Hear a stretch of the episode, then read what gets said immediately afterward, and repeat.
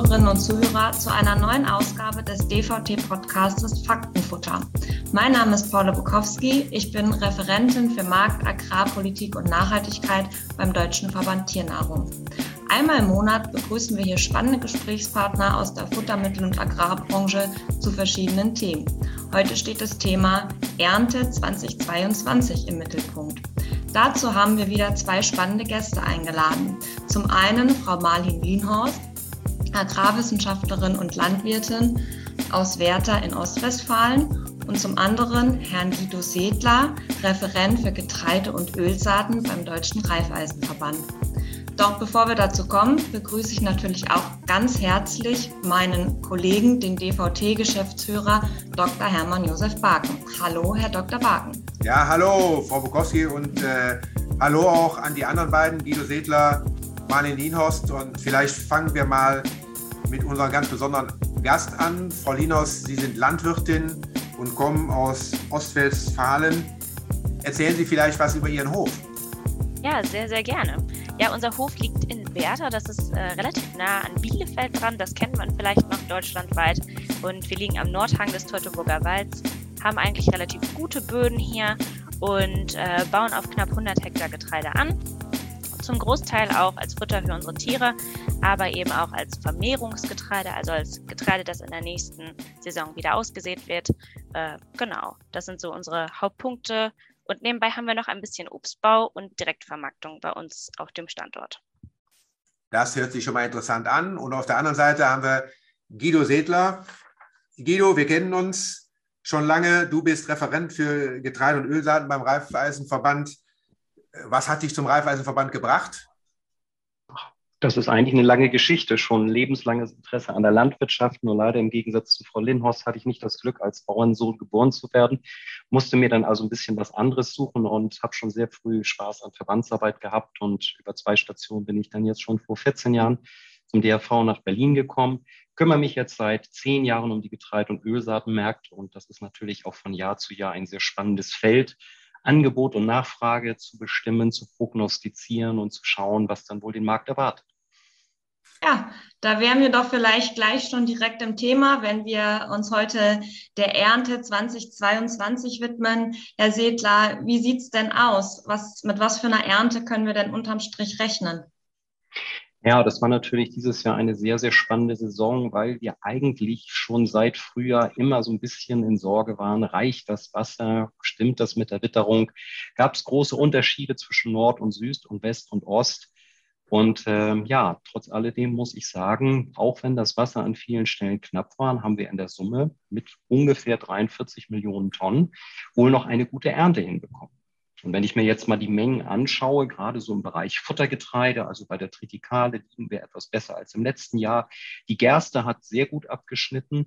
Die hat also in vielen Regionen Spaß gebracht. Und auch der Weizen, da stimmen auch Menge und Qualität. Unser großes Sorgenkind in diesem Jahr ist der Mais der natürlich sehr unter der großen Hitze und auch der Trockenheit der letzten Wochen und Monate gelitten hat und leidet. Also hier sehen wir eine ganz frühe Ernte. Wir sehen auch deutlich geringere Erntemengen. Und in unserer aktuellen Schätzung haben wir zum Beispiel die, ähm, den Körnermais, die Körnermaisernte um fast 600.000 Tonnen im Vergleich zu unserer Prognose des Vormonats reduziert. Eventuell wird es noch weniger. Aber im Vergleich zum Vormonat ist es durchaus möglich, dass wir beim Körnermais fast eine Million Tonnen weniger ernten werden. Also zum Vergleich, letztes Jahr waren wir so bei viereinhalb Millionen Tonnen und dieses Jahr können es dreieinhalb Millionen Tonnen werden. Wir kommen auf diesen Punkt später nochmal zurück, denn das hat ja auch dramatische Auswirkungen, wenn weniger geerntet wird. Wofür, klären wir gleich nochmal, aber vielleicht mal sozusagen als Pendant, äh, Marlin Lindos, wie sieht es bei Ihnen aus? Das waren jetzt sozusagen die Gesamtzahlen über Deutschland. Wir haben ja manchmal auch unterschiedliche Verhältnisse, was Regen und äh, Bodenqualität betrifft. Wie sieht es bei Ihnen aus? Was haben Sie bislang schon geerntet und äh, ja, sind Sie mit der Ernte zufrieden? Ja, also im Grunde genommen kann ich mich Herrn Sedler nur anschließen. Da war, glaube ich, unsere Region relativ repräsentativ. Wir haben hier auch äh, sehr früh dieses Jahr mit der Ernte angefangen, also wirklich Anfang äh, Juli. Das ist normalerweise gut zwei bis drei Wochen später ähm, hatten aber sehr gute Erträge in der Gerste, also auf jeden Fall deutlich überdurchschnittlich, ähm, sind dann ja auch zügig in den Raps gewechselt. Auch der Raps hat äh, sehr, sehr gute Erträge gebracht, obwohl das ja die letzten Jahre oftmals so ein bisschen unser Sorgenkind war. Und äh, ja, auch die Tritikale, der Roggen und auch der Weizen waren eigentlich sehr gut. Ähm, wir haben zwei Standorte oder zwei unterschiedliche Bodenformen, die so hauptsächlich bei uns auf dem Betrieb sind. Die einen liegen quasi auf der nördlichen Seite des Teuto, das sind die besseren Böden. Und äh, auf der südlichen Seite des Teutoburger Walds haben wir auch ein paar sehr sandige Standorte, wo eben das mit dem Wasser noch ein viel größeres Problem ist, weil der Boden das Wasser einfach nicht gut halten kann. Und ähm, ja, da merkt man es schon deutlich mehr und da sieht man auch dem Mais wirklich an, dass der mit der Trockenheit zu kämpfen hat. Mhm. Also bestätigen Sie, dass äh, die Aussage von Herrn Sedler, dass es im Mais äh, dieses Jahr Defizite geben wird. Und ähm, wenn wir jetzt nochmal beim Mais bleiben, ja, wie, wie ist es denn insgesamt mit der Versorgung? Wir haben jetzt hier gehört, fast eine Million Tonnen vermutlich weniger, auch aufgrund der großen Trockenheit. Können wir denn diese Mengen irgendwie ersetzen? Wie sieht es denn aus, wenn wir mal äh, nach Europa schauen und mal nicht nur auf Deutschland gesehen?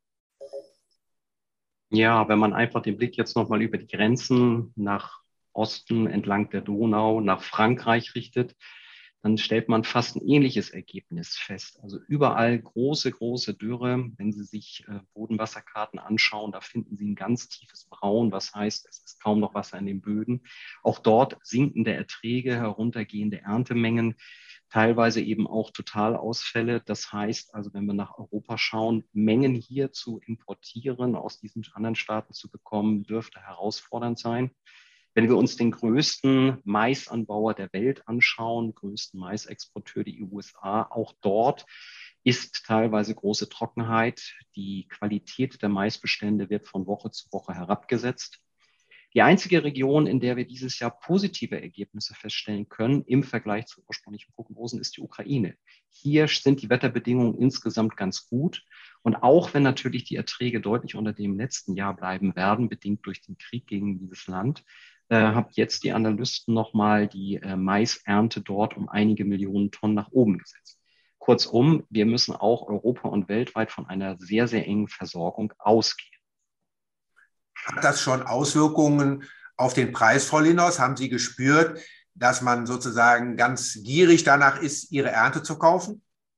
Ähm, das aber schon seit März, also im Grunde genommen seitdem das mit der Ukraine losgegangen ist. Und ähm, ja, viele Berufskollegen und auch wir haben relativ früh uns dazu entschlossen, einen Teil der Ernte vorab zu verkaufen und auch zu sehr guten Preisen. Hm, allerdings ist das jetzt nicht immer gleich damit äh, zu setzen, dass man sehr, sehr viel Gewinn macht, weil eben auch die Betriebsmittel sehr teuer waren. Also ähm, ich denke schon, dass äh, auf dem Markt eine gewisse Sorge davor war, dass man nicht genug Getreide hat ähm, für ja, für die Tiere und auch als Backgetreide, ähm, weil ja doch einiges aus der Ukraine sonst hier hingekommen ist und durch äh, ja, die Zerstörung der Häfen das einfach sehr, sehr schwierig war, das Getreide, was in der Ukraine lagert, überhaupt daraus zu bekommen. Mhm. Aber wenn Sie jetzt sagen, vielleicht auch eine Frage an beide, unterm Strich äh, sind die Getreideerträge ja recht gut. Wir haben es gerade gehört bei Tritikale, bei Gerste, auch bei Weizen. Jetzt ist Körner meist das Problem. Und äh, nun haben wir das Problem, ja, selbst in der Ukraine, also sind die Prognosen ganz gut, aber hier haben wir das schon angesprochene Transportproblem. Gibt es denn dann Möglichkeiten, äh, den Körnermais auch zu ersetzen? Vielleicht Frau Lienhorst, vielleicht fangen Sie an. Ja, also ähm, wir haben zu Hause eben auch Schweine, die wir bisher, ähm, ja, die man durchaus auch mit ja, nicht ganz mit Körnermais, aber mit CCM, also einem sogenannten Corn-Cob-Mix. Das ist etwas, das ähm, ja ähnlich wie Körnermais angebaut wird, sage ich mal. Und ähm, das heißt, das kann man durchaus auch mit anderen Sachen ersetzen. Ähm, aber auch da wieder die Frage, das Getreide muss irgendwo herkommen und auch die Preise müssen da passen. Also ähm, was den Futterbereich angeht, ähm, können wir es ersetzen, sind dann eben aber auch wieder auf Exporte aus anderen Ländern angewiesen. Guido, wie siehst du das? Ja, also im Prinzip ist es ja so, in einem Futterbereich wird ja oftmals geschaut, wo kriege ich Proteine her? Und es gibt ja auch durchaus verschiedene Proteinträger, die gegeneinander substituiert werden können. Und wir haben ja auch bei vielen wichtigen Futtergetreidearten, also ich nehme jetzt hier die Gerste, Tritikale und auch sofern man einsetzt, Roggen ja meistens auch eine Versorgung in Deutschland, die über 100 Prozent liegt. Zünglein an der Waage ist bei uns eigentlich immer der Mais gewesen. Dort sind wir in den letzten Jahren immer auf Importe angewiesen worden. Es kam viel aus dem Donaubereich, teilweise auch aus Frankreich. Das dürfte dieses Jahr schwierig werden. USA, klar, da will jeder dann letztendlich einkaufen. Und wenn wir in die Ukraine gehen, dort hat ja Europa und auch Deutschland glaube, Deutschland hat in den letzten Jahren im Mittel 1,5 Millionen Tonnen importiert, Großteil aus Serbien, aber auch Großteil aus der Ukraine. Ist ja das Problem, Frau Lindhaus hat es ja gesagt, die Häfen waren lange Zeit zu. Alternative Transportrouten über die Donau, über den Lkw und über die Bahn laufen jetzt auch. Es kommt dort Menge, aber nicht in dem Maße, wie es bislang der Fall war. Ja, und dann haben wir jetzt die garantierten Transportrouten durch das Schwarze Meer. Das ist vom Markt sehr positiv aufgenommen worden. Aber wenn man sich da nochmal anschaut, also seit äh, dem 1. Ähm, August läuft das Ganze erstmal für vier Monate. So, dann sind jetzt ungefähr, ja, wohl so 25, 30 Schiffe abgefertigt worden, aber bislang noch mit relativ geringen Mengen. Also ob da die alten bekannten Mengentonnagen auch gehandelt werden können, ist noch offen. Insofern durchaus Entspannung auch aus Seiten der Ukraine, aber äh, die Logistik ist eben das Nadelöhr und letztendlich Transport kostet auch. Das muss man ja auch ganz deutlich sagen, denn wir haben ja nicht nur die Mengenfrage, sondern wir haben eben auch die Kostenfrage. Frau Lindhaus, belastet Sie so eine Diskussion? Befassen Sie sich damit oder bekommen Sie da gar nichts von mit? Das ist ja sozusagen, äh, äh was läuft bei mir auf dem kleinen Betrieb, Vor- und Hinter-Teuto, wie Sie gerade eben gesagt haben, äh, im Vergleich ja, zu den riesengroßen Märkten. Ne? Kommt das bei Ihnen an? Auf jeden Fall. Ähm, ich meine, auch wenn man im Kleinen auf seinen Betrieb schaut, ist man ja doch Teil des großen Ganzen. Und ähm, wir alle sind Unternehmer, die auf den Weltmarkt angewiesen sind und ähm, durch diesen Markt bilden sich auch die Preise. Das heißt, wir blicken da schon hin. Wir diskutieren viel mit Berufskollegen darüber, was vielleicht kommen könnte. Ähm, vielleicht zu der Ukraine-Situation mit dem Transport haben wir erst kürzlich mit einem gesprochen, der einen Betrieb äh, auch in der Ukraine hat, einen Zweitbetrieb und ähm, ja, eigentlich seine Schweine hier mit heimischem Getreide füttern wollte und aufgrund der guten Preise jetzt aber doch versucht hat, irgendwie per Lkw äh, Mais aus der Ukraine hier hinzubekommen. Und wie Herr Sedler schon sagte, das war einfach sehr teuer. Also er hat ähm, ja knapp oder sechs bis zwölf Euro den Doppelzentner. Das ist schon relativ viel für den Transport bezahlt. Und das lag natürlich auch daran, dass es kaum Speditionsunternehmen gab, die jetzt gerne in diese Region fahren wollten. Mhm. Vielleicht äh, kommen wir jetzt noch mal ein bisschen weg von den Produktionsmengen, zu denen wir jetzt relativ viel gehört haben. Ich für meinen, was ich mitgenommen habe, ist aber, dass grundsätzlich äh, die Versorgung äh, doch recht, recht positiv ist, wenn wir jetzt mal das Thema Mais ein bisschen in, in Klammern setzen. Ähm, aber jetzt vielleicht noch mal was ganz Praktisches. Und, und vielleicht, und vielleicht muss man noch mal sagen, äh, Frau Bukowski, wir müssen ja nochmal abwarten. Ne? Der Guido Seter, der hat oftmals Prognosen gemacht, die musste er nachher wieder korrigieren, weil auf einmal wieder der Regen einsetzte. Genau. Ja, nun, muss ich dazu meiner Ehrenrettung sagen, bis auf den Körnermais ist ja schon fast alles ja. abgeerntet. Also das kann jetzt nicht passieren. Und beim Körnermais, wie gesagt, gehe ich tendenziell davon aus, dass wir sogar mit unseren Prognosen noch runtergehen müssen. Warum ist es einfach so? Wenn Mais ausgesät wird, er kann ja einmal auch als Viehfutter genutzt werden, als Körnermais. Und die viehhaltenden Betriebe haben natürlich auch oftmals aufgrund der Trockenheit und geringerer Erträge auf dem Grünland eine Futterknappheit, sodass mit Sicherheit auch noch Hektare, die eigentlich als Körnermais gedroschen werden sollten, komplett abgehäckselt werden, siliert werden und als Viehfutter verwendet werden. Insofern mhm. muss ich gestehen, sehe ich nur noch eine Frucht, bei der ich eventuell nach unten korrigieren muss. okay. Gut, aber trotzdem noch mal was ganz Praktisches auch zum Thema Ernte. Wir haben ja immer jetzt in diesem Jahr wieder mit Trockenheit zu kämpfen. Es gab aber auch schon Situationen, wo es einfach deutlich auch zu nass war. Frau Lienhorst, vielleicht mal auch für unsere Zuhörer aus ganz praktischer Sicht. Wie entscheiden Sie denn, wann Sie ernten? Wann ist der richtige Zeitpunkt gekommen? Wonach machen Sie das abhängig? Und vielleicht können Sie ja auch so einen kleinen Eindruck davon geben, ob sich da was geändert hat im Vergleich zu den Vorjahren. Ja, also grundsätzlich geht es natürlich um den Reifeprozess der Pflanze an sich, ähm, die erstmal abreißt und dabei auch trockener wird. Und das hat eben auch ganz viel damit zu tun, ähm, inwieweit die Pflanze vielleicht auch, in den letzten Jahren war es vielleicht eher ein äh, eine Notreife als ein richtiges Abtrocknen. Ähm, das heißt, wir sind da ein bisschen nach vorne gerückt und normalerweise hat es eben auch ganz viel mit dem Wetter zu tun. Also es muss natürlich trocken sein. Wir brauchen trockenes Getreide, damit wir es lange lagern können. Also das ist ein Riesenpunkt und eben auch Wind, also Wind und Sonne, damit eben das Getreide trocken ist. Und äh, in den vergangenen Jahren war es oft so, dass wir ähm, eigentlich kurze Schönwetterperioden hatten. Wir hatten kurze Zeiträume, in denen wir lange Tage gedroschen haben, also weil man wusste, am nächsten Tag ist es wieder nass und wir können nicht mehr weitermachen. Ähm, das ist jetzt die letzten zwei, drei Jahre tatsächlich anders gewesen. Also wir hatten sehr lange Dürreperioden und hatten deswegen aber auch in der Ernte eigentlich keinen Stress. Also wir haben das äh, relativ gut verteilen können und konnten dann auch mal früh Feierabend machen, was ja auch ganz schön ist. Wenn Sie jetzt mal äh, Ihre Kulturen sehen, wie viel haben Sie insgesamt? Man redet ja immer so von Monokultur. Ähm, wir bauen an ähm, Weizen, Tritikale, Roggen, ähm, Gerste, Mais, Ackerbohnen. Ähm, wir haben einen Versuch mit Sojabohnen gemacht, das ist leider ein bisschen gescheitert, da sind wir jetzt wieder von weg. Ähm, genau, und Zwischenfrüchte, also es sind sechs, sechs.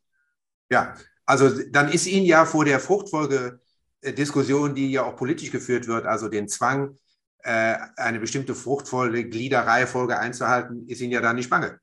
Nein, überhaupt nicht. Es macht auch einfach, äh, ach, Raps habe ich noch vergessen. Raps bauen wir auch an, genau. Ähm, also ähm, es macht auch einfach aus äh, pflanzenbaulicher Sicht äh, keinen Sinn, mehrere Jahre in Folge wirklich nur dieselbe Kultur anzubauen. Es ist einfach, äh, ja, man erhält dann so eine Ertragsdepression und da wollen wir eigentlich gar nicht hinkommen. Mhm. Ja, vielleicht äh, nochmal, Herr Sedler, vielleicht richten wir auch hier nochmal den Blick so ein bisschen, äh, wie war es die letzten Jahre und, und womit können wir vielleicht in Zukunft rechnen, wenn wir jetzt auch nochmal einen Blick haben, verändernde, äh, sich verändernde Klimabedingungen, eventuell mehr Trockenheit oder auch regional eben große Unterschiede. Lässt sich da so eine Art Trendwende oder irgendwas in der Art absehen oder? Ja, ich glaube, Trendwende ist im Moment ein bisschen schwierig. Was wir natürlich schon seit vielen Jahren sehen, ist, dass die Wetterextreme zunehmen. Und äh, wir haben eigentlich einen Hochertragsstandort, der mal abgesehen vielleicht von den leichten Böden einen gewissen Mindestertrag bringt. Aber über die Höhe der Ernte, die richtigen Spitzenernte, die werden eher auf den schwächeren Standorten gemacht. Und da brauchen wir optimale Wetterungsbedingungen, sonst läuft es nicht. Was wir feststellen können, ist, dass früher vielleicht alle zehn Jahre mal ein Dürrejahr kam.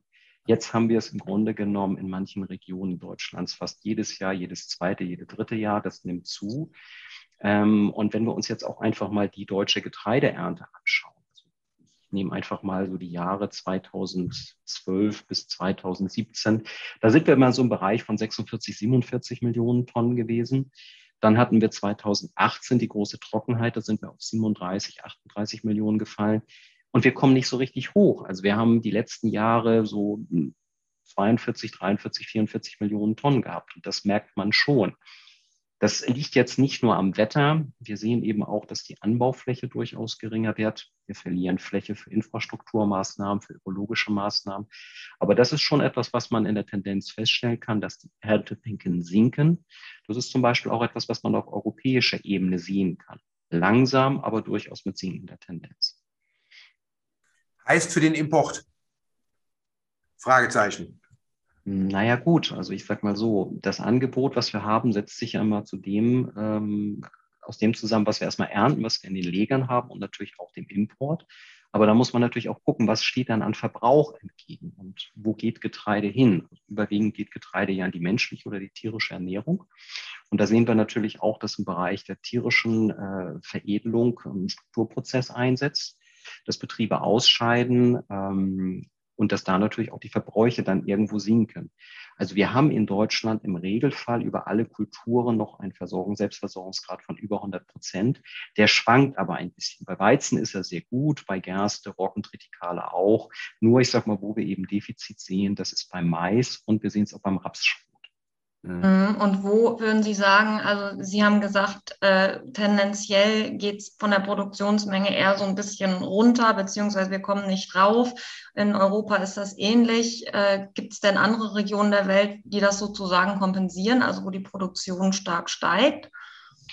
Also wenn Sie sich einfach mal die Entwicklung in der Schwarzmeerregion angucken, da haben sie ja eigentlich seit der Jahrtausendwende eine Entwicklung, die man sich nicht vorstellen konnte. Also ich habe in den 19, Anfang der 1990er studiert. Wenn wir uns da mit Getreidemärkten beschäftigten, also Exporte aus der Ukraine und aus Russland, spielten damals keine Rolle. Die Sowjetunion war zerfallen, alles lag am Boden. Dort ist ein wahnsinniges Potenzial. Und wenn Sie sich die Erntemengen in dieser Region angucken, die steigen ja im Regelfall von Jahr zu Jahr. Das liegt jetzt in erster Linie daran, dass da die Produktionstechnik besser wird, dass die Hektarerträge steigern. Ähm, ich nehme einfach mal die Ukraine. Die Ukraine war vor zehn Jahren hatte eine Jahresernte von vielleicht 45 Millionen. Letztes Jahr war eine Top-Ernte 85 Millionen. Ähm, Russland schickt sich an, in diesem Jahr über 90 Millionen, um die 90 Millionen Tonnen Weizen zu dreschen. Also das ist weit von über dem, was wir all die Jahre sahen.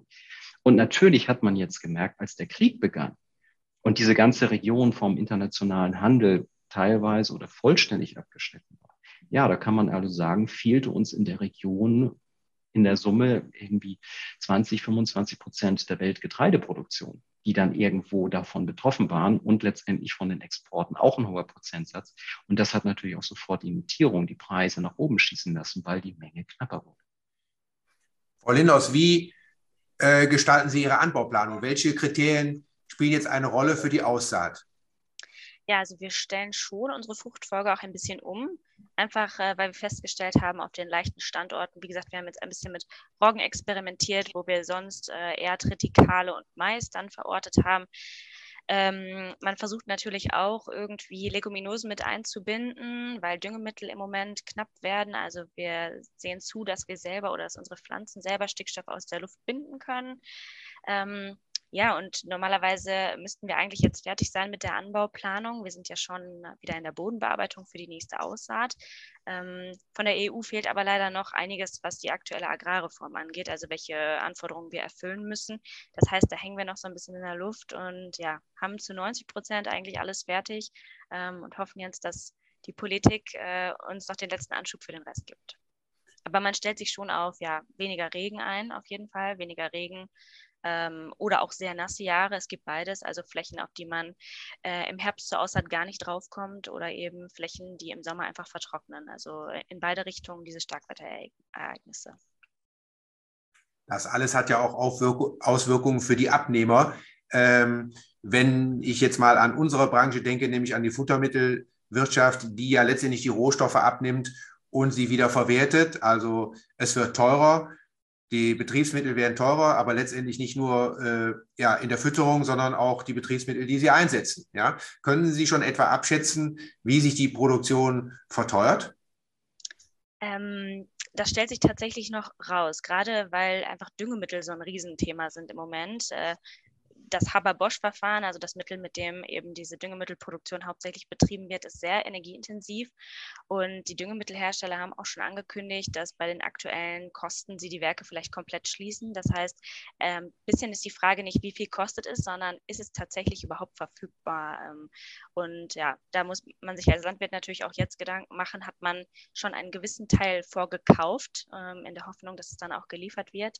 Ähm, ja, und ähm, einen anderen Teil versuchen wir eben über unsere eigenen eigenen Tiere, also durch die eigene Gülle abzudecken. Mhm.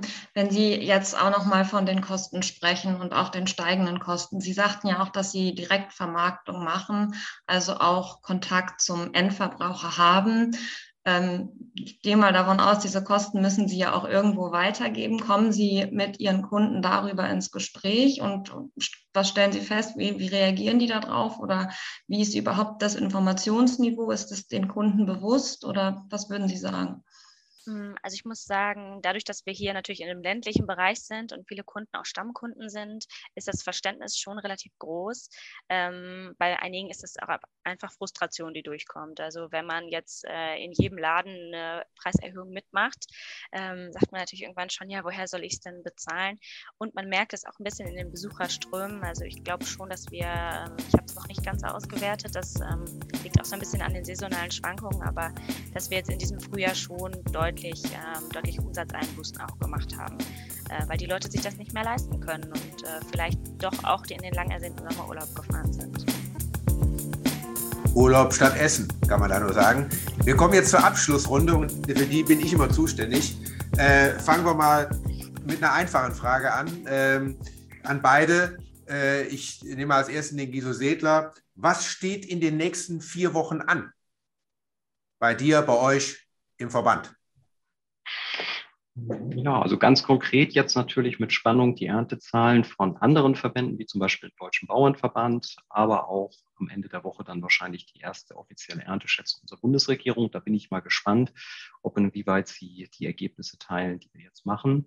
Dann natürlich im Bereich Getreide, Ölsaaten der Blick auf die nächste Anbauplanung. Was wird da auf uns zukommen?